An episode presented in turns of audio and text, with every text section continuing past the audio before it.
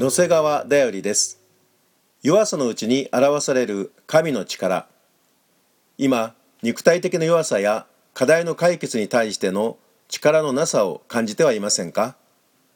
使徒パウロの肉体に与えられた一つの棘の証はあなたへの神の約束なのです。しかし主は私の恵みはあなたに十分である。というのは私の力は弱さのうちに完全に現れるからである。と言われたのです。